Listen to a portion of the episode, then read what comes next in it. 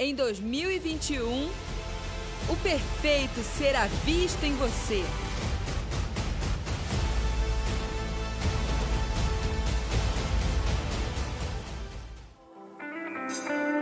Amém. A paz, igreja. Boa noite a todos. Eu sou a pastora Zelinda, uma das ministras dessa casa. Boa noite a você que nos acompanha pela TV Rica.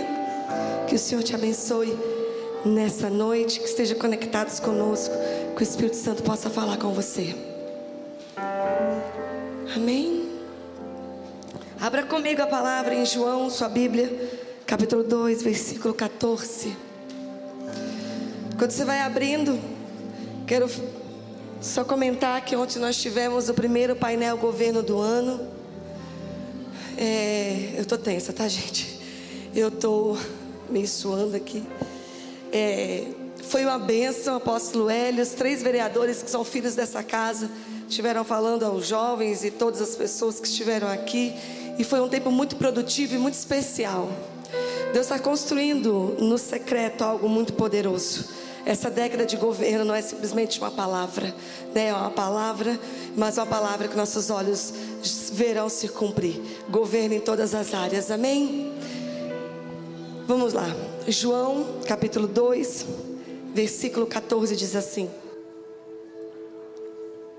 Filhinhos, eu escrevi a vocês porque conhecem o Pai.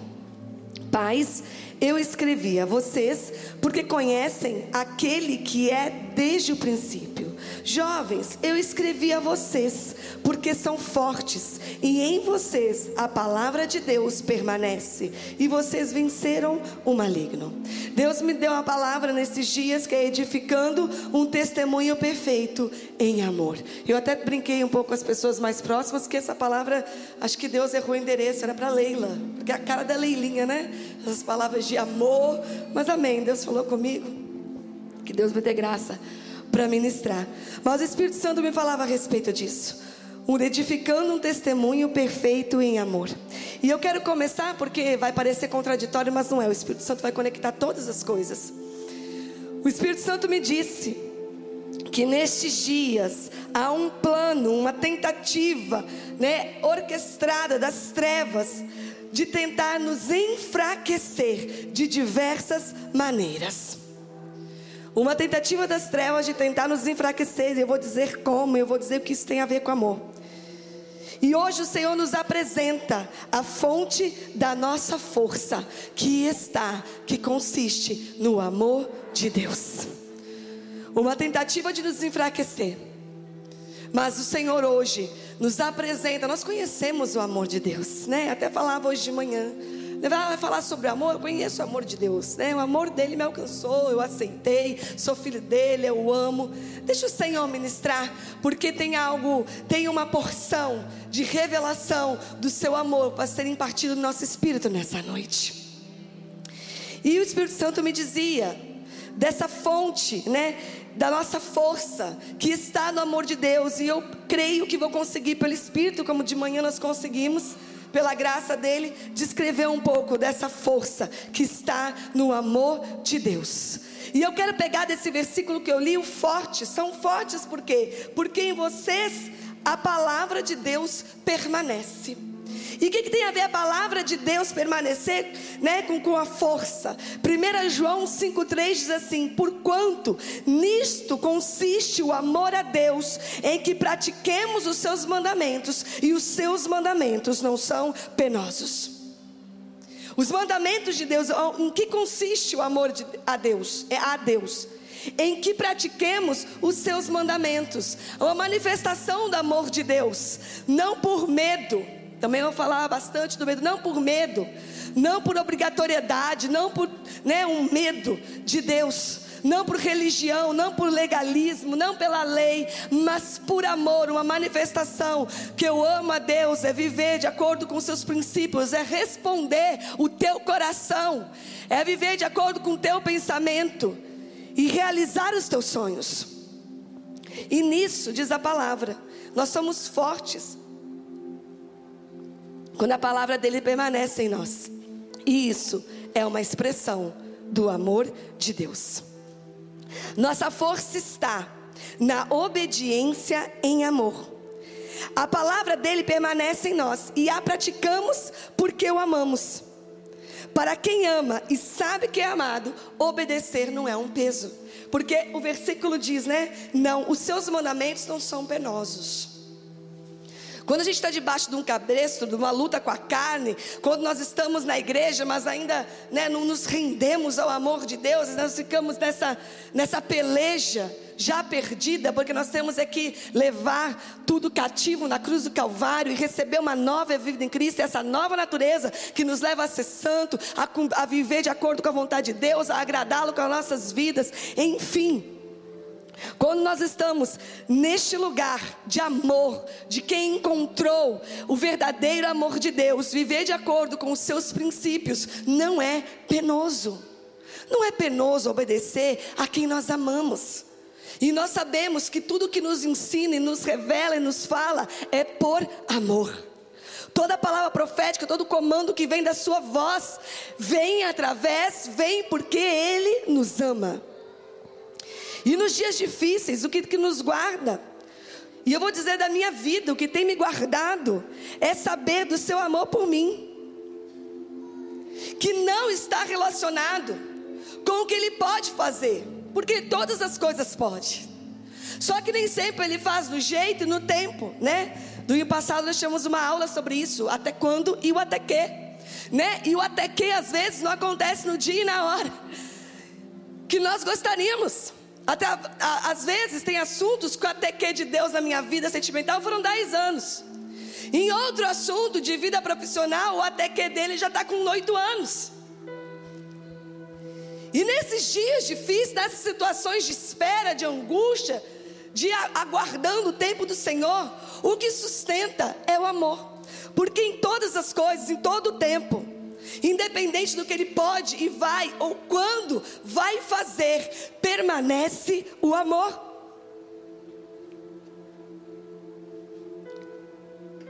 E eu vou falar sobre isso. O amor é um lugar seguro.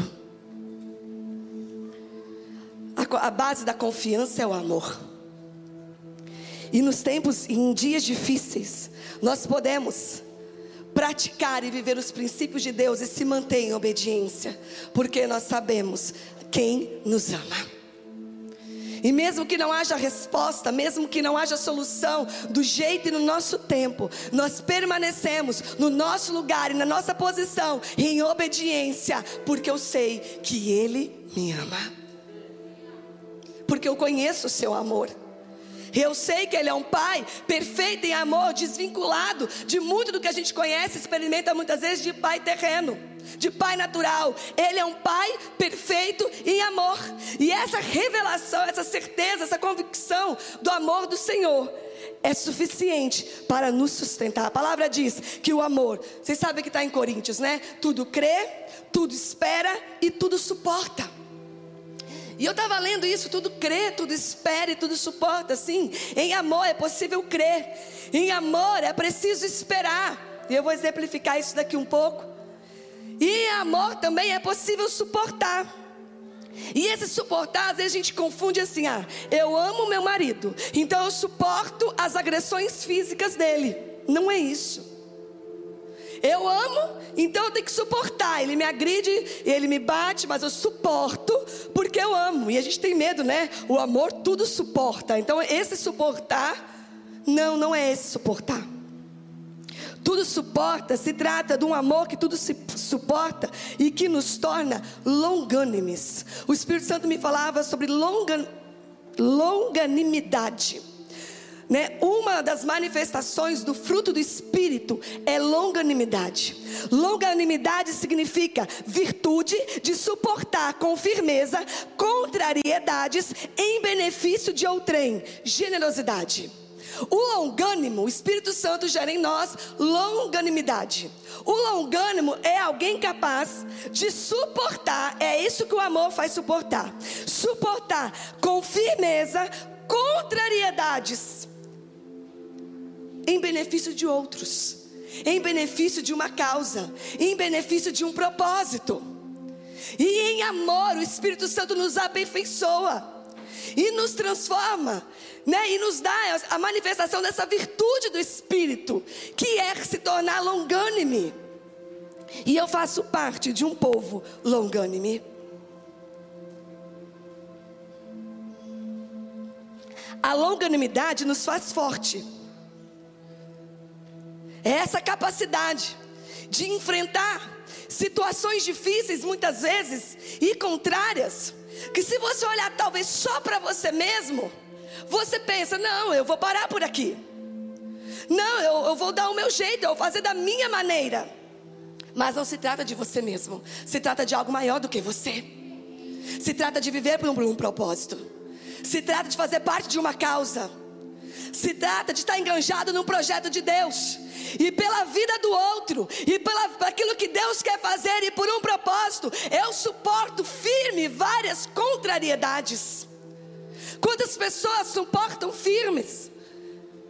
Coisas contrárias mas que não diz respeito à sua vida, mas suportem amor do outro. Isso é ser longânime, e isso só por amor. Só por amor. Você suportar situações difíceis por a vida de alguém. Suportar situações difíceis, sofrer calado, muitas vezes caluniado, apedrejado, mas calado, quieto, porque se você falar, você expõe alguém. Se tem uma pessoa extremamente longânime, é o apóstolo L, né? extremamente longânime.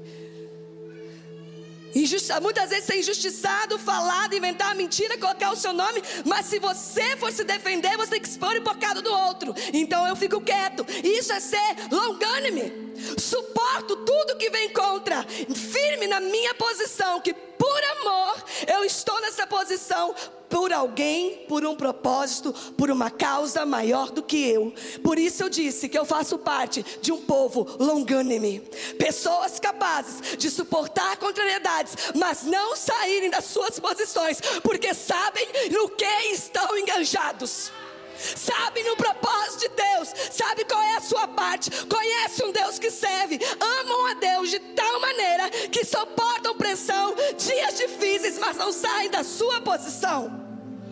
Jovens que são pressionados o tempo todo, até dentro das suas casas. Por que, que você não namora? Por que, que você não começa a sair? Por que, que você não, não se apresenta? Mas não saem da sua posição, porque não se trata da vida deles, se trata de ser modelo de uma verdade para uma geração de adolescentes. Isso é ser longânime, suporta a pressão e contrariedade em favor do outro. A longanimidade nos faz forte. Um conjunto de pessoas ligadas pelo amor, que em amor é capaz de suportar contrariedades para o cumprimento de um propósito. Um conjunto de pessoas ligadas em amor e que pelo amor suportam contrariedades porque sabem que estão cumprindo um propósito. Isso é um povo forte. Quantos dizem amém? Isso fala de sonho de Deus. Não é um ou dois longânimos, é um povo. Que um olha para o outro, que um se inspira no outro, que um fortalece o outro, mas ninguém chora, sangra, sofre, grita, geme, mas ninguém sabe da sua posição, porque sabe que nós estamos numa causa maior do que as nossas vidas. E é para onde o Senhor está nos levando vai requerer muita longanimidade. A nossa força não está nas nossas individualidades, mas no encontro das nossas fraquezas, que em amor estão sendo aperfeiçoadas pelo poder de Deus. O Espírito Santo me disse isso essa madrugada. A nossa força não está nas nossas individualidades. Eu tenho tanta consciência disso, que a minha força não está na minha individualidade. Só eu sei quantas e quantas vezes eu precisei da força de tantos de vocês, porque em mim mesmo não tinha. A nossa força não está, a sua força não está na sua individualidade. A nossa força não está na individualidade de cada um, somados, mas no encontro das nossas fraquezas, que pelo amor de Deus estão sendo, através do amor de Deus, está sendo aperfeiçoado pelo poder de Deus. É a minha fraqueza que é uma força da Martinha. E eu sei que aquilo que eu não tenho, a Martinha tem. E ela me aperfeiçoa em amor. E é a minha força, que é uma fraqueza na Vanessa. E aí ela precisa de mim, e eu a aperfeiçoo em amor. O encontro das nossas fraquezas sendo aperfeiçoadas em amor. E isso está nos tornando um povo forte. Entender que ninguém é forte em si mesmo, mas o conjunto das nossas fraquezas aperfeiçoadas em amor, como um só corpo. Isso nos tem feito forte. O Senhor tem formado uma igreja forte neste lugar, que reconhece as suas fraquezas e a dependência um dos outros. Eu até comentei hoje que quando eu preparava essa palavra, o Espírito Santo me fez lembrar de uma frase. Eu fui muito católica. E na missa, vamos ver quem lembra. Toda missa a gente repete uma frase. O padre fala uma frase que eu esqueci qual que é são muitos anos, e a gente responde assim: O amor de Cristo nos uniu. Quem lembra que de responder assim na missa? Ele fala alguma coisa que eu não lembro. E a gente responde assim: O amor de Cristo nos uniu. É isso mesmo. Tá certo. O amor de Cristo nos uniu. Todos nós estamos aqui porque fomos alvos do amor de Deus que está em Cristo Jesus. 1 João 4, versículo 7.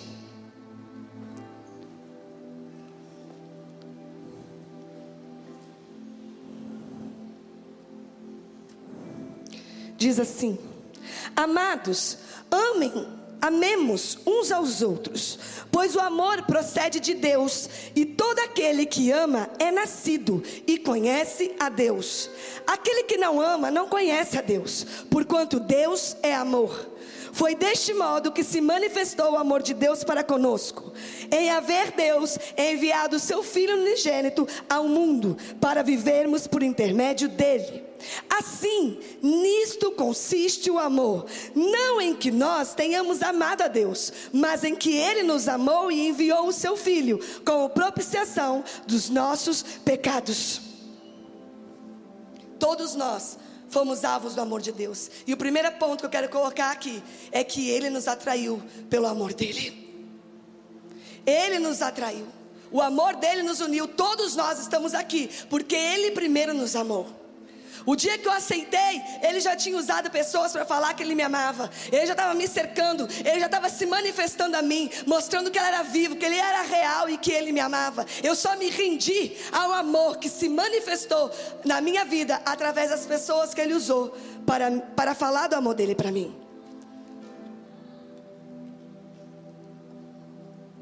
E eu falei das, que, que tem uma um plano das trevas para nos enfraquecer.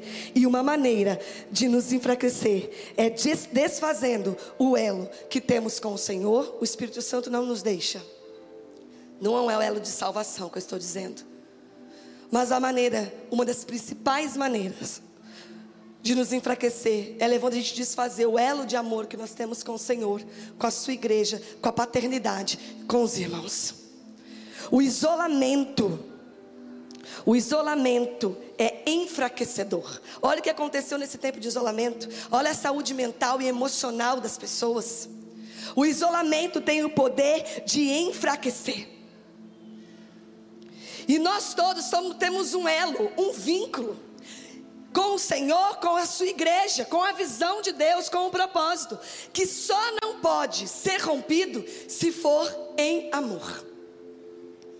Preste atenção se nesses dias você não recebeu setas na sua mente, no sentido de que você não precisa se envolver tanto, que você não é amado, que você não é visto, que você é mais um na multidão, que você é como, né, alguém que não vai ser notado, que não vai ser chamado, como se você não fizesse parte. Preste atenção nesses dias no seu coração. Não entraram setas atacando na ferida de rejeição e orfandade que você que ainda você ainda não foi curado.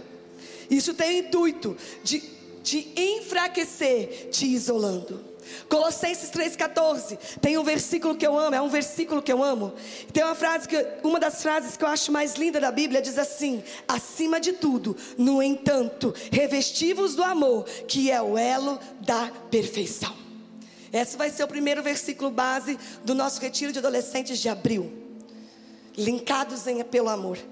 Acima de tudo, revestivos do amor, que é o elo da perfeição. Pensa numa corrente cheia de elos. O único elo perfeito que não se rompe é o amor. O único vínculo indivisível, indissolúvel, inseparável é o amor. Todos os outros vínculos, porque existem várias formas de se vincular e se relacionar. Tem pessoas vinculadas umas às outras por interesse, né? Por dinheiro, por oportunidade, por carência por medo, por dependência afetiva, por vários motivos e motivações, fruto de uma alma doente, fruto de um caráter distorcido, seja o que for, tem várias motivações que geram vínculos.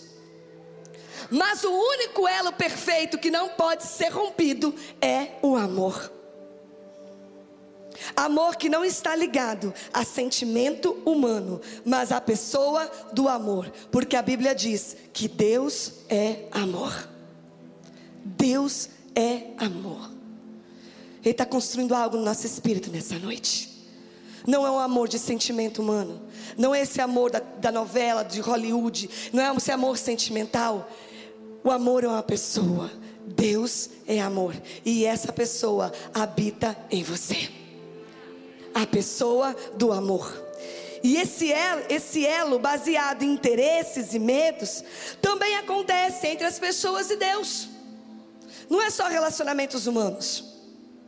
Tem pessoas que passam, passaram, estão frequentando uma igreja evangélica baseado no medo de ir para o inferno.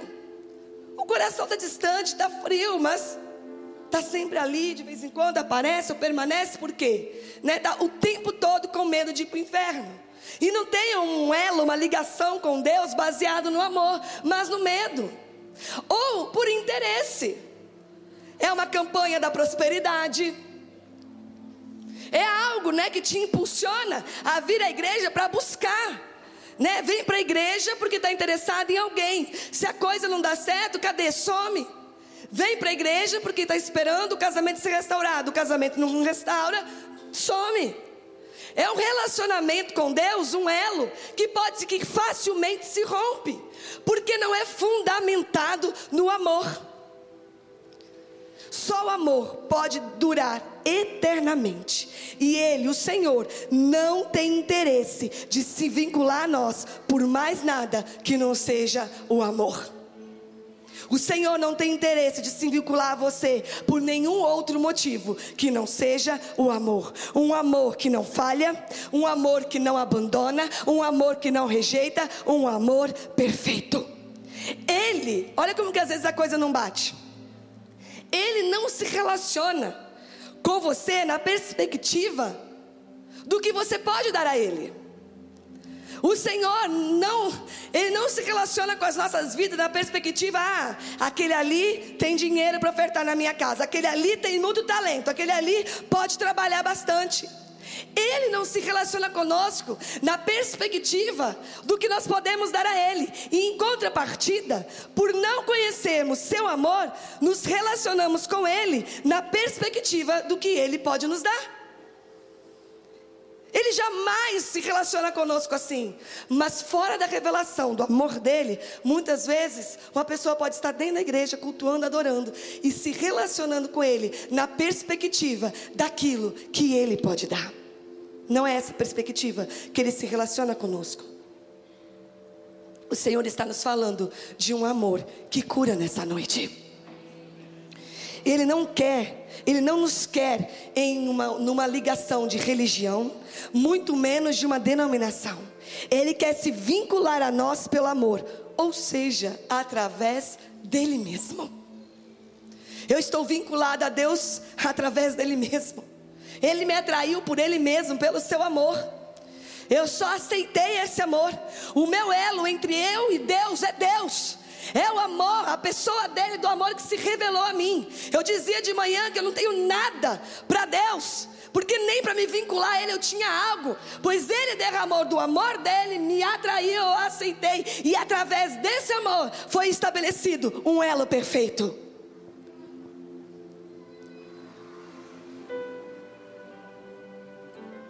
Se o que te conecta a uma vida, se o que nos conecta a uma vida na igreja não for o amor, qualquer vento nos leva.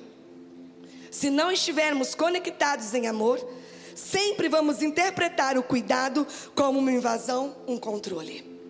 Então, às vezes, as perspectivas são diferentes. Então, eu vou dar um exemplo meu. Eu lidero os jovens. Então, vou usar aqui a Marcela, que está na minha frente. E a Marcela nunca falta um culto. E eu me relaciono, eu estou vinculada com a Marcela em amor. Mas a Marcela não está vinculada em mim, comigo em amor. E aí, a Marcela tá, tem um vínculo comigo de liderança. Para mim, para ela, eu sou a líder dela. Mas eu estou vinculada ela, com ela em amor. E a Marcela falta um culto. Ela nunca falta. E eu, como a amo, mando uma mensagem: Marcela, você faltou o culto, cadê você? E a Marcela tem um vínculo comigo de liderada para líder. Ela olha aquela mensagem e fala assim: lá vem a Z, pegar no meu pé e controlar a minha vida. Por que, que eu tenho que explicar para ela cada culto que eu falto? Porque ela não está vinculada comigo em amor e ela interpreta a minha atitude de amor em relação a ela como um controle. Nós não estamos nos relacionando na mesma perspectiva. Muitas vezes a gente está assim com a paternidade. A paternidade só funciona se for baseado em vínculos de amor. Não tem paternidade fora de vínculo de amor. Só faz sentido se for através de vínculos de amor.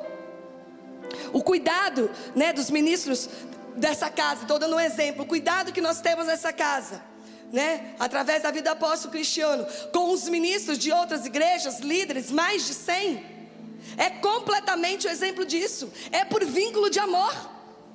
Não é por um vínculo denominacional, cada um tem sua visão, sua igreja, sua placa, seu nome. Não é por um vínculo financeiro. Eles não mandam relatório de quanto arrecadaram para o apóstolo cristiano. Tem nada disso. Eles não mandam relatório mensal de quantas pessoas ganharam para Jesus, se foram eficazes e produtivos no seu ministério. É um vínculo de amor, de cuidado de um pai com os filhos, baseado só no amor. E é assim que funciona a paternidade. Não há vínculo nenhum que não seja o amor. E é assim que tem que tudo, tudo tem que ser no reino. Nessa casa é assim. Nessa casa não tem ovelha e não tem membros, tem filhos. Tem cadastro de pessoas sim, para nós nos relacionarmos com você. Tem o seu telefone, dia do seu aniversário, seu WhatsApp. Tem, mas não tem o rol dos membros. Tem os filhos. É um relacionamento de vínculo de amor. Para você entrar aqui, você tem que estar nos princípios de Deus. Tem que vir debaixo de bênção se você vem de outra igreja. E para sair daqui, você não vai receber uma carta. Você não vai receber uma baixa de uma lista, um desligamento oficial de uma relação, porque você não era um membro nem uma ovelha. Você sempre foi e será filho. E você sai, se você tiver que sair daqui, você sai enviado pelo Pai porque o vínculo é de amor.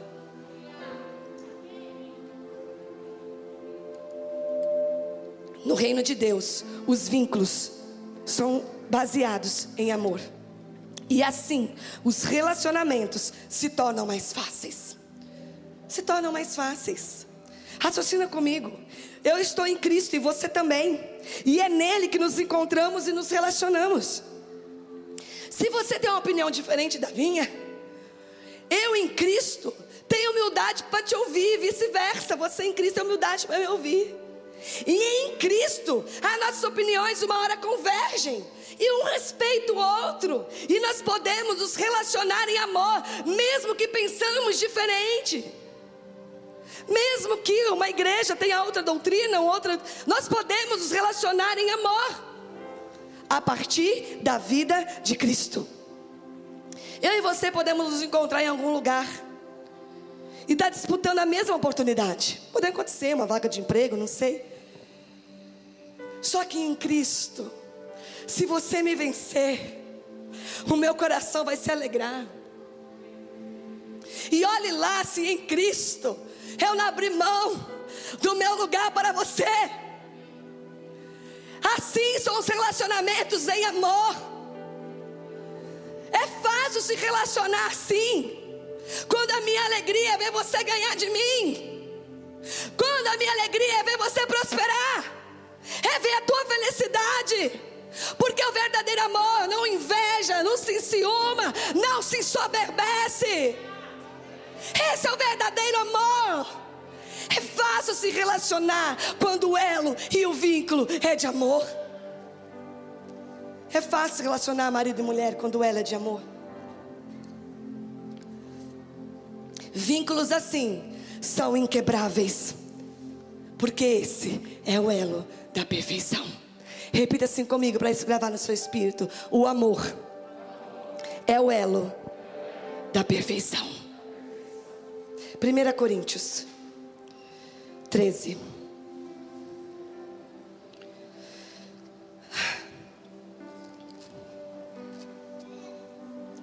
Vamos ler alguns versículos, é lindo, né?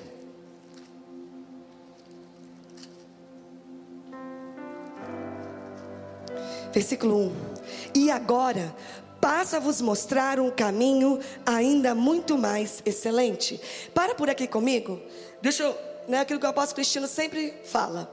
Os capítulos é uma separação didática, né, mas você pegar é uma sequência do texto. Se você pegar o capítulo 12, todo, ele vai estar falando da, da diversidade da igreja, da pluralidade dos dons. Então pega, por exemplo, o versículo 28, para a gente entender o contexto desse texto. Assim na igreja, sobe três versículos. Deus estabeleceu alguns primeiramente apóstolos, em segundo lugar profetas, em terceiro mestres, em seguida os que realizam milagres, os que têm dom de curar, os que têm dom de prestar ajuda, os que têm dons de administração, os que falam diversas línguas. Acaso são todos apóstolos? São todos profetas? Ou são todos mestres? Todos têm o dom de realizar milagres? Todos têm dom de curar, falar em línguas? E ele vai falando sobre isso, né? A pluralidade dos dons na igreja. E aí ele continua, é o mesmo texto. E agora, passo a vos mostrar um caminho ainda muito mais excelente. Ainda que eu fale a língua dos seres humanos e dos anjos, se não tiver amor, serei como o sino que ressoa ou como o prato que retine. Mesmo que eu possua o dom de profecia, conheça todos os mistérios e toda a ciência, e ainda tenha uma fé capaz de mover montanhas, se não tiver amor, nada serei. Mesmo que eu aos necessitados tudo o que possuo, e entregue o meu próprio corpo para ser queimado, se não tiver amor, todas essas ações não me trarão qualquer benefício real. O amor é paciente, o amor é bondoso, não inveja, não se vangloria, nem é arrogante. Versículo 7: tudo sofre, tudo crê, tudo espera, tudo suporta. Versículo 13: sendo assim, permanecem até o momento estes três: a fé, a esperança e o amor. Contudo, o maior deles é o amor. Então ele vem falando dos dons na igreja, dos cinco ministérios ali, dos dons das graças ministeriais. Ele fala do dom de curar, profetizar, ajudar, generosidade. E ele fala isso, ele não diminui isso. Ele não exclui isso, mas ele diz: agora eu vou te mostrar um caminho mais excelente. Ainda que eu profetize, ainda que eu fale a língua dos anjos, ainda que eu ajude, ainda que eu cure, ainda que, se não tivesse amor, de nada valeria. De nada valeria. Eu posso profetizar sem amor? Eu posso ajudar sem amor? Como pastora, se está sendo generoso, é porque ama. Se está aconselhando, é porque ama. Se está dando discipulado um a um, é porque ama. Se está vindo adorar, é porque ama. Não, não é simples assim. Eu posso muitas vezes estar sendo generoso e fazendo muitas boas obras porque eu estou preocupado com a evolução do meu espírito. Quanto mais obras eu faço, mais meu espírito evolui nas minhas próximas, não é assim? Tem essa crença. Tem muita boa obra que é esse fundamento. Vindo para o nosso contexto, tem muita. Eu posso ajudar a partir do espírito de rejeição, porque eu quero chamar atenção, porque eu ajudo você para te deixar em débito comigo, porque eu estou na busca do amor de alguém. Eu posso ter um movimento de algo na igreja porque eu quero aparecer, e aqui não é uma crítica, porque eu tenho uma raiz de rejeição, uma carência, que me faz fazer, fazer, fazer, fazer para ser aceito. Porque na minha casa os meus pais só me elogiavam quando eu fazia, quando eu ia bem. Então eu tenho que ser sempre excelente, sempre ser o melhor, chegar na hora, cumprir todos os compromissos, porque eu estou em busca de aceitação. E a palavra diz: tudo isso são coisas certas a serem feitas. Profetizar, ajudar, louvar, cantar, discipular. Mas se não tiver amor, de nada adianta. E nossa, como eu disse, o amor é uma pessoa, é a partir da vida de Cristo em nós. Ele é o fundamento e a motivação pelo qual eu profetizo, pelo qual eu aconselho, pelo qual eu canto, pelo qual eu danço, pelo qual eu discipulo.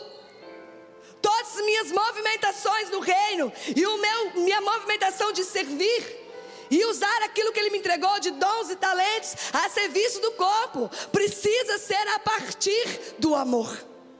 Eu fui consumido e tomado por um amor tamanho que isso me move a servir os filhos de Deus. Isso me move né, a trabalhar, a me envolver e a gastar os meus dias por um propósito que não é meu, mas é do Pai que me enviou. O amor como fundamento e motivação para todas as coisas. Jeremias 31, 3 diz assim: Vindo de uma terra distante, Yahvé apareceu Israel assegurando: Com amor eterno te amei, com amor leal te atraí para mim mesmo. Ele nos amou com amor eterno e leal. Você foi atraído por um amor eterno e leal. Ele fala: Eu te atraí com um amor leal para mim mesmo. Em dias que o amor é tão superficial, e os elos e os vínculos são tão facilmente quebrados. Né? E o máximo que se tem é fidelidade, porque fidelidade é assim, eu tenho um relacionamento com a Elisângela. Enquanto ela é fiel a mim, eu sou fiel a ela. A hora que ela não é mais fiel a mim, eu não sou mais fiel a ela. Mas ele nos atraiu com amor leal. Com lealdade ele nos atraiu. E como é difícil pela nossa história, as nossas marcas, recebermos esse amor porque nós não convivemos com esse amor, que muitas vezes nós não tivemos esse amor dentro de casa, eterno e leal. Não tivemos uma manifestação perfeita de amor que, que retratasse o amor de Deus nas nossas vidas, nós não experimentamos este amor. Como é difícil amar alguém que tem raízes profundas de rejeição, ou que passou por muitas decepções, que fez vínculos de amor e foi decepcionado, foi defraudado. É difícil você conseguir manifestar amor a essas vidas. Principalmente quando a rejeição ou a decepção, as dificuldades vêm de uma base familiar. Tem um versículo que eu amo que diz assim: Eu sei que muitas vezes tem pessoas que não se sentem amadas até pelos seus próprios pais. Eu cuido de muito adolescente, de jovem, né? E às vezes são até amados, mas o pai e a mãe não sabem manifestar não sabe demonstrar, porque também não receberam. Existe o amor, mas que não é falado, que não é, né, que não é expresso, porque o pai e a mãe também não receberam não sabem fazer. E aí aquele jovem, aquela pessoa, não se sente amada porque nunca viu uma expressão visível do amor.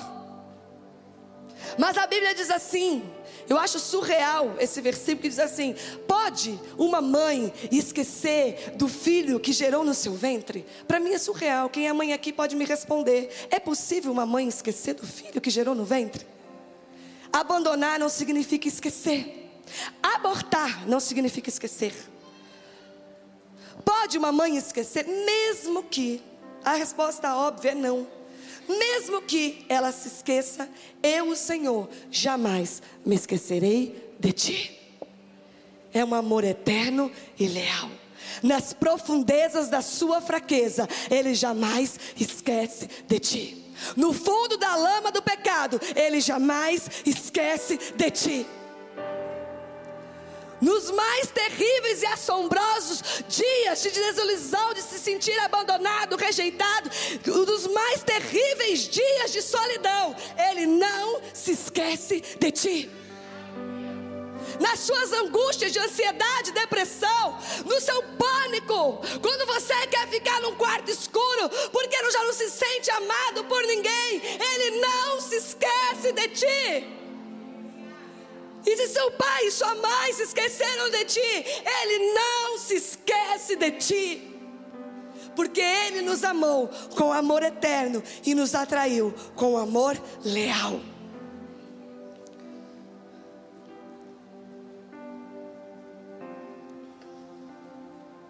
É fácil ser atraída por um amor leal. Eu falava hoje de manhã que eu já tive experiência de manifestar amor sobre vidas que eu estava cuidando. E algumas marcaram, porque que bom que foram bem transparentes, né? Você pode cuidar. De olhar para mim e falar assim: Pastora, fala logo, o que você quer de mim? Eu, hã? Fala logo, o que você quer de mim? Por que, que você me ajuda tanto? Por que você me liga tanto? Eu, meu Deus. Olha que experiência de vida essa pessoa tinha. Eu já ouvi de pessoas que já abriram o coração e falaram assim: aquele dia que você e seu marido nos chamaram para comer uma pizza na sua casa, e nos aconselharam. Quando nós saímos de lá, nós pensamos: o que, que eles querem da gente? E depois de nos conhecer, depois de muitos anos constrangidos pelo Senhor, vieram pedir perdão por ter pensado isso. O que, que vocês queriam de nós? O que, que eles querem da gente? A pessoa está tão machucada e vive relacionamentos tão tóxicos, tão por interesse, conhece uma realidade tão doentia de se relacionar, que uma pizza ela já acha que tem um interesse por trás é incapaz de receber uma movimentação de amor e crê que aquilo é puro, que aquilo é santo, que aquilo é verdadeiro, que aquilo não tem interesse por trás. E essa é nossa responsabilidade, igreja, manifestar esse amor, porque esse é o amor eterno e leal, puro, genuíno. Esse amor constrange, e é esse amor que o mundo não conhece. É esse amor que hoje não, não se consegue se identificar. Nós somos responsáveis por manifestar esse amor do qual nós fomos alvo dele. E muitas vezes as pessoas chegam em igrejas e conhecem outro tipo de amor. Que muitas vezes se mescla com o tipo de amor que elas já tiveram nos seus relacionamentos mundanos. Mas o Senhor nos chamou para ser uma manifestação de um amor puro e genuíno nele. Essa casa tem esse chamado de manifestar um amor paterno, segundo o coração de Deus, sem nenhum tipo de interesse. Ninguém aqui é visto pelas suas habilidades, por aquilo que pode fazer, mas todos que chegam nessa casa são recebidos, acolhidos e amados como filhos. E o nosso coração é o que nós podemos dar, o que nós podemos fazer, o que precisa ser curado, no que precisa ser cuidado, no que tem de potencial para ser ativado. Esse é o nosso coração. Se abra para receber esse amor, para que nós possamos nos relacionar na mesma perspectiva. Pare de se debater com o nosso amor. Baixe a guarda de tudo aquilo que você já experimentou e se permita experimentar um amor verdadeiro, puro e leal. E eu estou nesses dias num confronto profundo, no bom sentido, com os jovens, porque nós vamos ministrar a partir dessa palavra com os adolescentes, que nós os amamos com amor eterno e leal. E vai, e é, vai ser muito sério. Porque eles precisam dessa revelação, desse sentimento em relação ao corpo de Cristo. Nós precisamos manifestar esse amor. E o Espírito Santo está te convidando a se abrir para esse amor.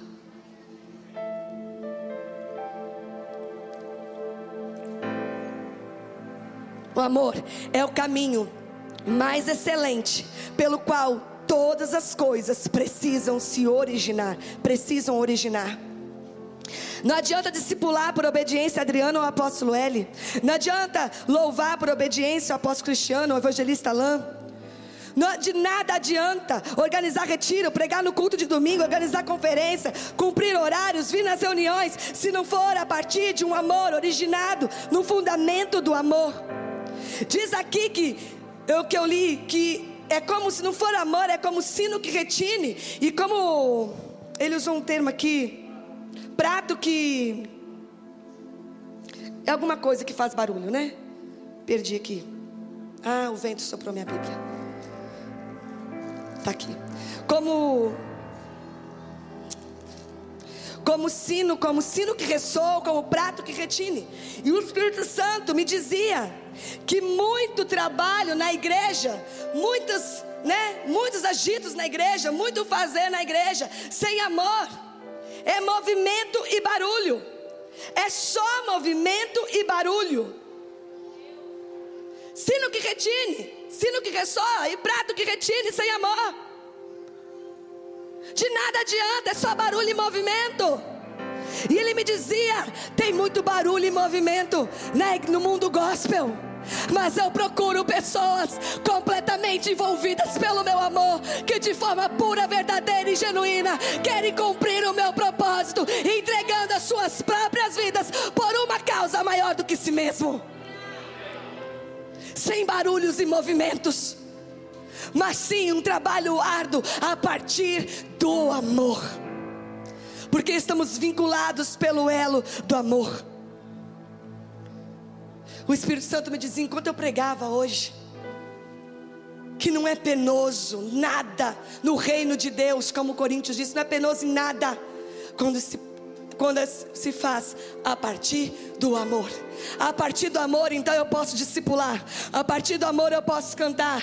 A partir do amor eu cumpro meus horários. A partir do amor eu venho tocar. A partir do amor eu venho dar, dar aula para os teens. A partir do amor eu faço parte do departamento infantil porque eu tenho um elo de amor com Deus, porque eu tenho um elo de amor com a casa onde Ele me colocou, porque eu tenho um elo de amor com a minha paternidade, porque eu estou sendo ativado e por um vínculo de amor. Então, todas as coisas, sim, eu me movimento a partir do amor, e aí não tem cansaço. O Espírito Santo me dizia que o amor é um combustível auto-renovável. Não se trata de ativismo, não se trata de ativismo religioso. Não se trata de muito fazer por uma aparência ou por algum tipo de necessidade humana. Não se trata de nada dessas coisas. Aí sim, eu posso pregar no sábado à noite, no domingo de manhã e no domingo à noite. Às vezes a perna cansa, a mente cansa. Posso pregar em três conferências, quatro, no final de semana atrás do outro. Posso. Posso vir da segunda, na quarta, na sexta. Ah, porque eu preciso fazer muito. Ah, porque eu sou um ativista gospel. Não, porque eu fui consumida por um amor. Porque você foi consumido por um amor. E a partir do amor, sim, eu coloco a minha vida à disposição do Senhor. Cansa o corpo, cansa a mente, mas o amor é um combustível auto-renovável nas nossas vidas. Quem tem amor é impulsionado. Pessoas que amam são impulsionadas. O Senhor está nos impulsionando às coisas grandes, mas precisa estar vinculado em amor, porque senão não suporta as contrariedades. Década de governo, o Senhor está nos impulsionando a coisas grandes que vão requerer muito das nossas vidas. Mas se o elo não for o amor, as contrariedades faz com que nós não venhamos a suportar e aí nós ficamos no caminho.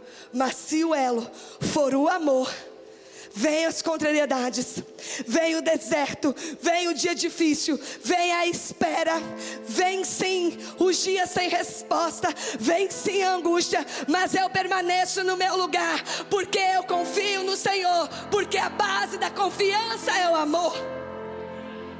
A base da confiança é o amor.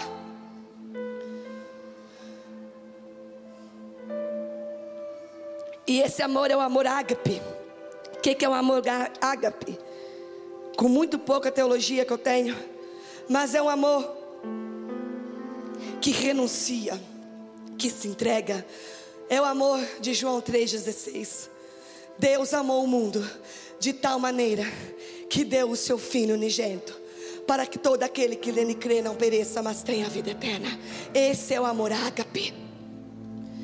Essa é a pessoa do amor que não poupou nem o seu próprio filho por amor de mim e de você. Esse amor que renuncia suas causas pessoais em favor do, de, de alguém, do outro ou de um propósito. Esse é o amor ágape que o Espírito Santo está nos revelando um pouco mais dele nessa noite. E o versículo 8 disse assim: Cessam-se profecias, cessam-se línguas, cessa conhecimento. E o apóstolo Cristiano ministrou com os casais essa semana sobre isso. E só permanece o amor. E eu experimentei disso na minha vida.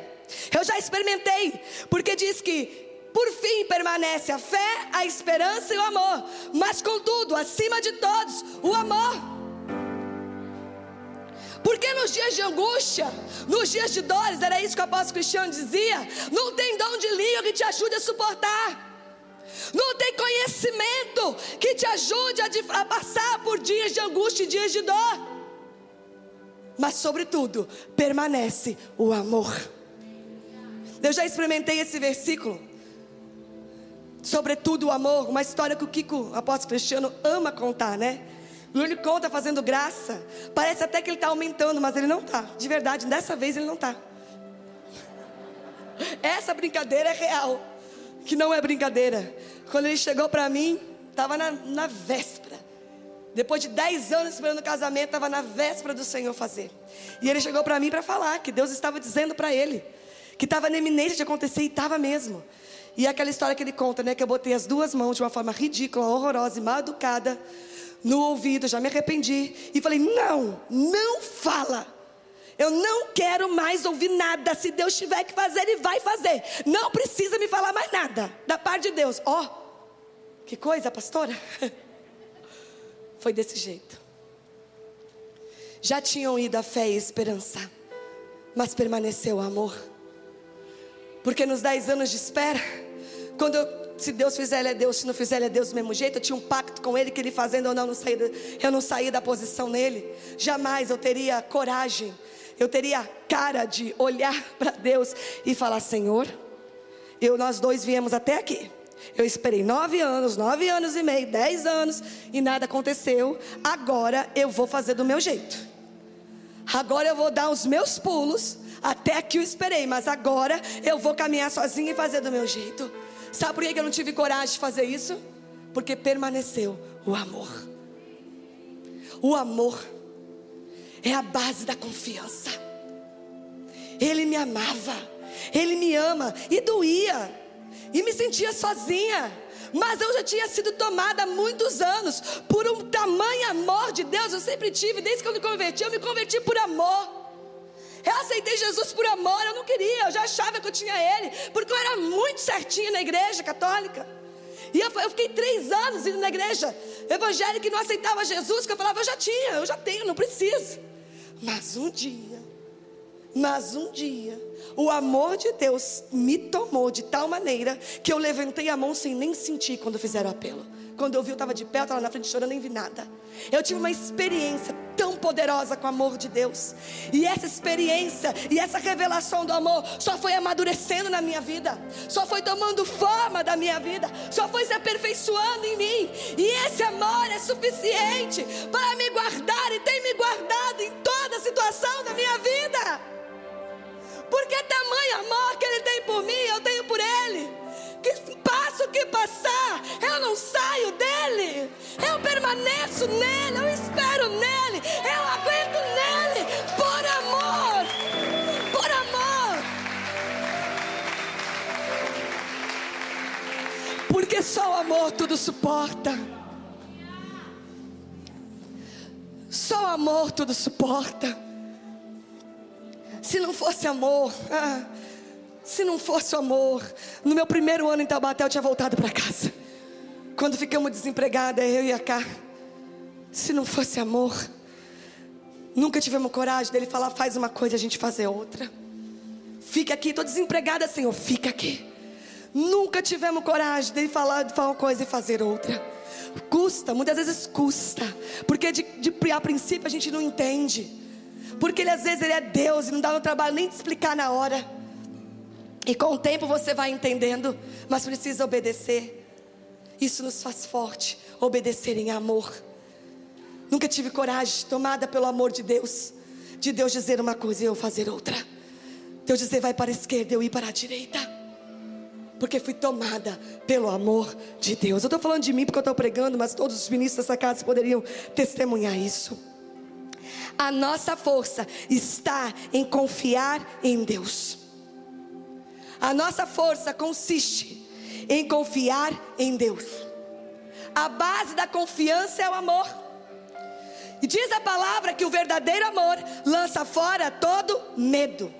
E quantas pessoas com medo de Deus, sim, medo de Deus falhar, mesmo medo de Deus não fazer, medo da maneira que Deus vai fazer medo do comando da voz dele, da direção dele, do próximo passo dele. E o Espírito Santo me dizia: aonde falta amor, sobra medo. Aonde falta amor, sobra medo. Né, eu dizia para os jovens: medo, como que vai ser? Deus vai falar para mim de uma corte, uma pessoa que será que talvez eu não goste? Você está com medo do que Deus vai fazer na sua vida? Ele te ama. A base da confiança é o amor, eu repito. Ele me ama. E Ele jamais vai te tirar seus sonhos. Ele jamais vai te roubar algo. Ele quer fazer infinitamente mais daquilo que você pediu, imaginou, sonhou. Ele te ama. E às vezes nós temos medo de como Deus vai se movimentar. Quem tem medo de Deus, está preocupado sobre o que Deus quer ou não fazer, não experimentou a plenitude do seu amor. Estar na igreja é diferente de provar o amor de Deus. 1 João 4,16.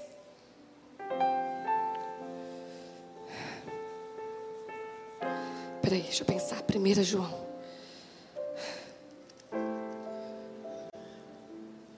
Você colocar aí, eu leio ali para ser mais rápido.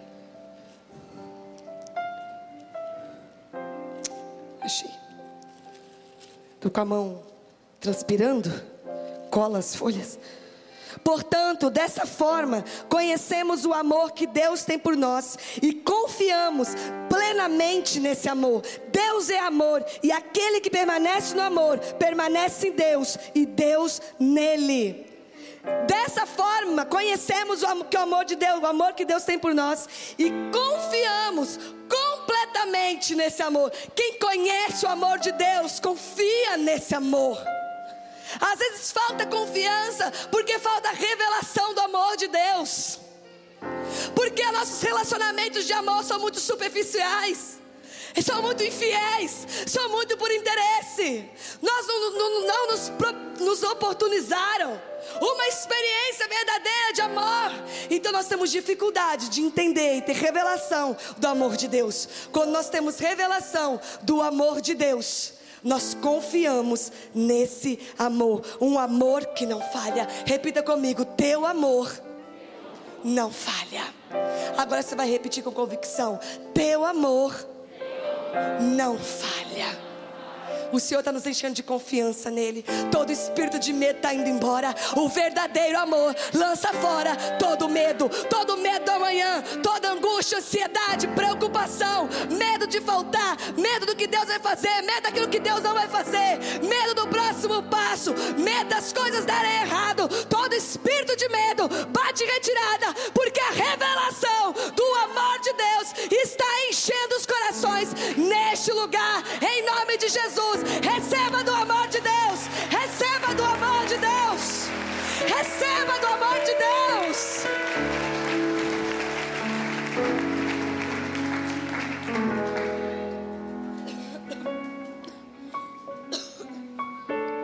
Com água. Nós falamos muito nessa casa, né? Que o apóstolo Cristiano e a apóstola Leila falam muito e a gente repete. Né? Não perca para os pais de adolescentes. Não perca o coração do seu filho.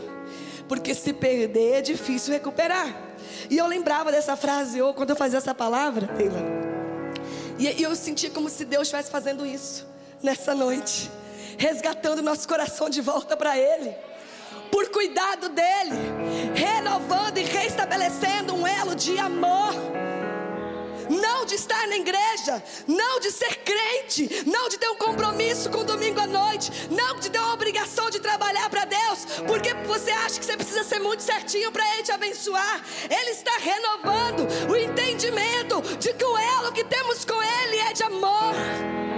É como se o pai estivesse tratando com os filhos, entre aspas, adolescente, e dizendo assim: reaproximem o coração de vocês ao meu novamente reconectem o coração de vocês ao meu novamente. Eu não quero só o seu trabalho, eu não quero o teu dinheiro. Reaproxima o seu coração do meu novamente, diz o Senhor. Reconecte o teu coração ao meu, diz o Senhor. Ele está querendo renovar essa aliança em amor conosco nessa noite.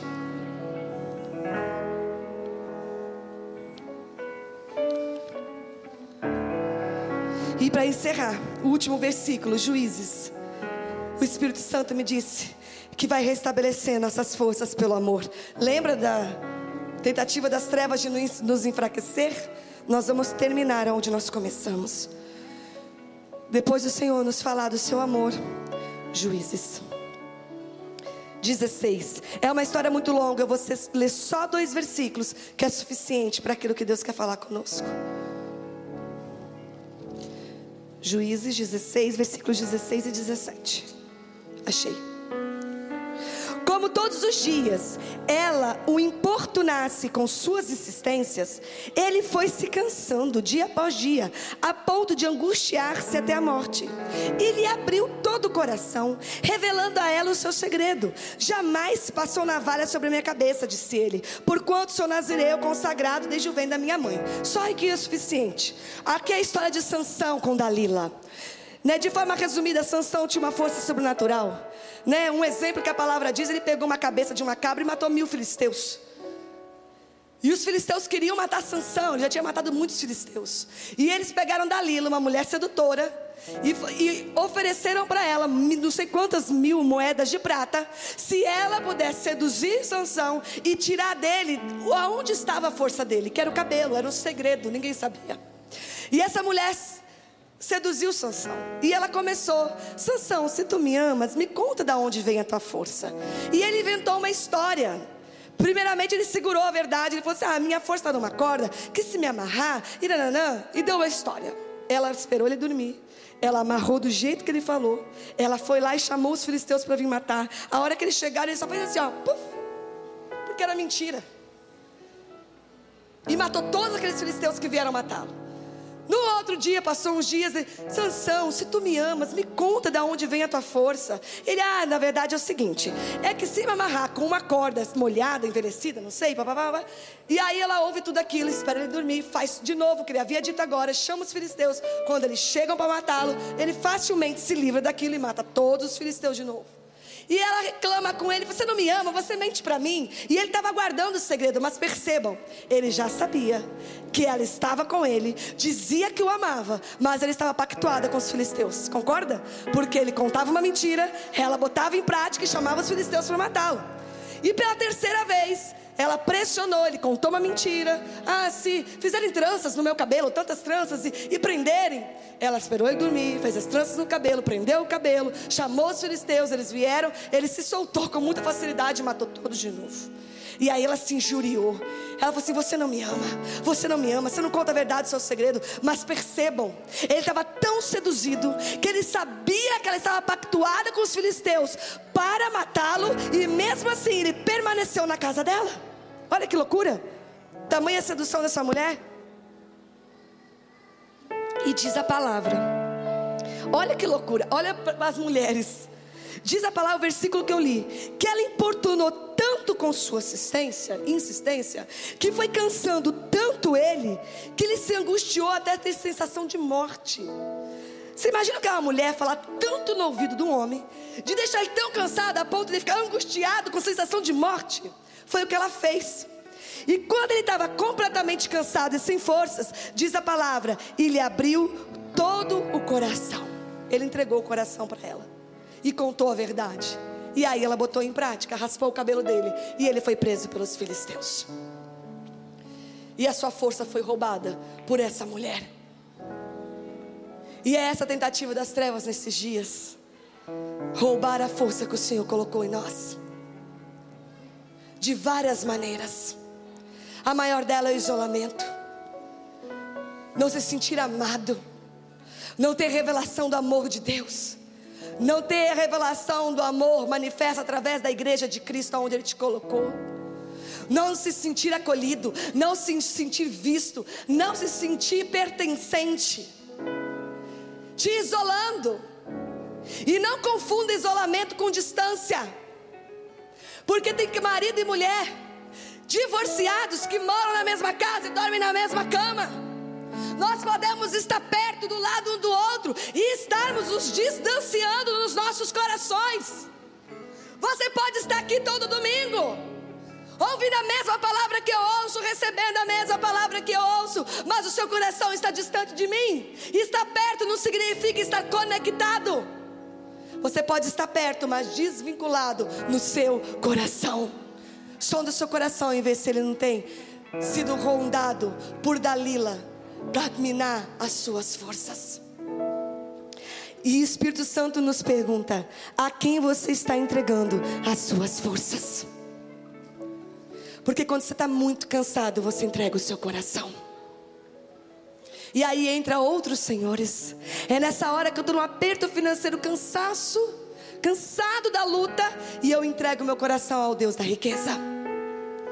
Estou cansado de esperar pelo meu casamento. E eu entrego meu coração a uma sedução. Dalila representa um amor mundano, carnal, que se, se move por interesse pessoal. E esse amor humano, carnal, que se move por interesse pessoal, foi capaz de roubar a força que Deus tinha colocado em Sansão, depositado nele. Há uma sedução das trevas em volta da tua vida para arrancar a força que Deus colocou em você. E essa força se chama amor, manifesto no corpo de Cristo. Essa força se chama a sua identidade revelada como filho de um pai perfeito em amor. Nisso consiste a nossa força. Como filhos de um pai perfeito em amor. E rapidamente, as suas forças, as minhas forças, pode ser nossos pensamentos, que vai ser intoxicado, né, por setas o tempo todo intoxicando, da onde bota a criatividade, as ideias, a saúde mental vai indo embora, vai entrando o estresse, a preocupação do dia a dia, e Dalila vai falando: você tem que fazer isso, tem que fazer aquilo, você tem que negociar seus valores, você tem que entregar suas forças, não adianta ficar na sua posição. E a gente sabe, assim como Sansão, que é Dalila, a gente sabe que não é um caminho de Deus. A gente sabe que aquela oportunidade, que aquele relacionamento, que aquela situação não provém de Deus, mas a gente acha que pode dominar aquilo. Sansão achava que era muito forte, podia vencer Dalila. E ficou se relacionando com ela, mesmo sabendo que era uma inimiga. Tudo aquilo que a gente não se nos domina. Rompa com todos os elos e vínculos que não são em perfeito amor, que não provém da parte de Deus. Não se sinta forte. A hora que eu quiser, eu paro. A hora que eu quiser, era essa sensação de sanção. Eu luto, eu luto, eu venço, eu venço, eu posso conviver com essa mulher. Porque o inimigo vem e eu mato. Ela não vai me vencer. Ela venceu, tirando as suas forças, enfraquecendo, ó, pressionando o ouvido. Você não é amado, você não é querido, você não pertence, você é fracassado. Olha como a empresa do outro está indo bem. Olha como o outro está estudando e se formando e você não saiu desse lugar. Olha como que todos seus primos estão casando e você está solteira. Olha como você é fracassado, você não sustenta a sua família o tempo todo, minando as suas forças. Mas eu declaro em nome de Jesus que permanecem a fé, a esperança e o amor. Permanecem. O Senhor está restaurando e restabelecendo as nossas forças nessa noite. E aquilo vai gradativamente nos enfraquecendo. Outra força é o tempo no que você está entregando. Coisa mais forte que nós temos, importante de força que é o tempo. Aqui nós estamos entregando tempo. E as nossas palavras para encerrar, né? Não preciso descrever em que nós estamos empreendendo as nossas palavras, para quê, em que, em que situações nós estamos entregando as nossas forças. esse espírito fala que vem para enfraquecer. Fala o tempo todo que eu e você não somos amados. Para que nós nos isolemos. E uma vez isolados, nós enfraquecemos. Sabe o que esse espírito fala também? Ele vem com sedução, ele vem com elogio. Você é muito forte, você é muito boa, você não precisa do corpo de Cristo, você pode andar sozinho. Vem o contrário também. Não vem só desmerecendo, vem com elogio. Né? Jezabel vem assim, ó, você vai lá no culto, mas não precisa se envolver, porque você não precisa da igreja. Você caminha sozinho, vai caminhar sozinho. Vai passar dias difíceis sozinhos. Vai se entrar numa luta como às vezes, né, os processos de Deus nos proporcionam, vai passar sozinho. Para ver como que você se estabelece, se sustenta e, e consegue permanecer e viver e manter a fé em momentos difíceis. Precisamos estar vinculados em amor. Hoje é um dia, uma noite de o Senhor de restabelecermos nossas forças através do elo da perfeição. Restabelecermos nossas forças pelo elo, através do elo da perfeição. O Senhor tem levantado há anos um exército neste lugar. Um exército forte, do qual você faz parte, sim. Do qual você pertence, sim. E a nossa força consiste em estar vinculados uns aos outros, ao Senhor e à visão em amor. Isso, nisso consiste a força desse exército. Porque provavelmente eu vou errar. Provavelmente nas minhas debilidades eu posso decepcionar. Mas se o nosso vínculo for o amor, a gente vai junto até o fim. Eu errando, você me perdoando, você errando, eu te perdoando. E nós vamos até o fim cumprir a carreira que o Senhor determinou para nós. Se estivermos vinculados em amor, nós muitas vezes não seremos perfeitos. Posso não atender às suas expectativas. Posso deixar triste com uma atitude, mas se você estiver vinculado, se nós estivermos vinculados em amor, nós permaneceremos até o fim, cumpriremos a carreira, guardaremos a fé, e dirão de nós, como a palavra diz Davi: serviu em tudo a sua geração. Eu amo esse versículo que fala a respeito de Davi: serviu em tudo a sua geração. Eu quero que meus filhos meus netos digam isso de mim. A minha mãe serviu em tudo o que o Senhor a chamou a fazer, a sua geração. Eu quero ser lembrada como alguém que em amor fez tudo que o Senhor pediu para fazer para servir a minha geração. E nós vamos fazer isso juntos, vinculados em amor. Coloque-se de pé.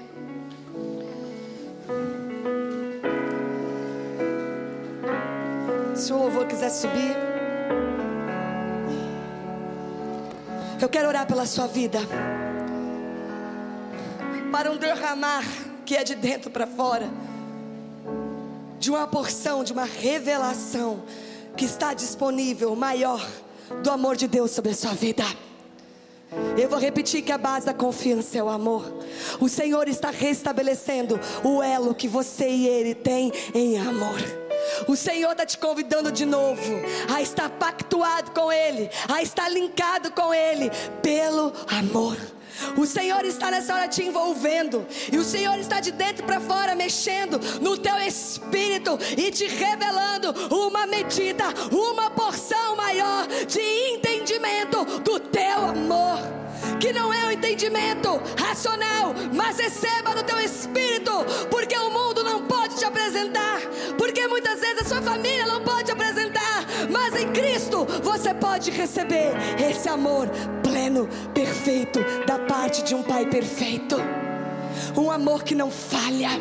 Senhor, em nome de Jesus, venha nessa hora com a medida poderosa do teu amor.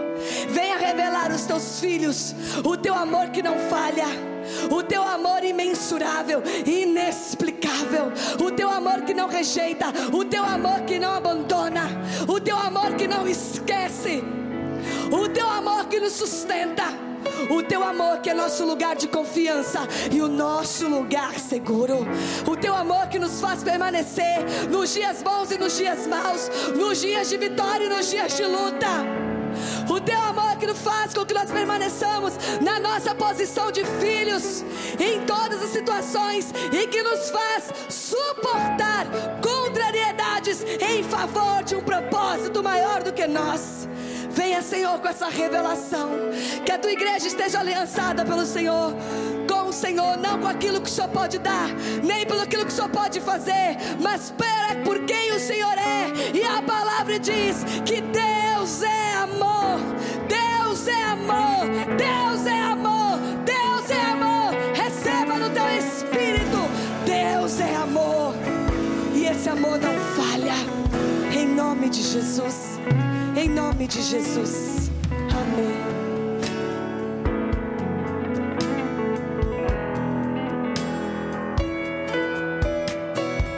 Em 2021, o perfeito será visto em você.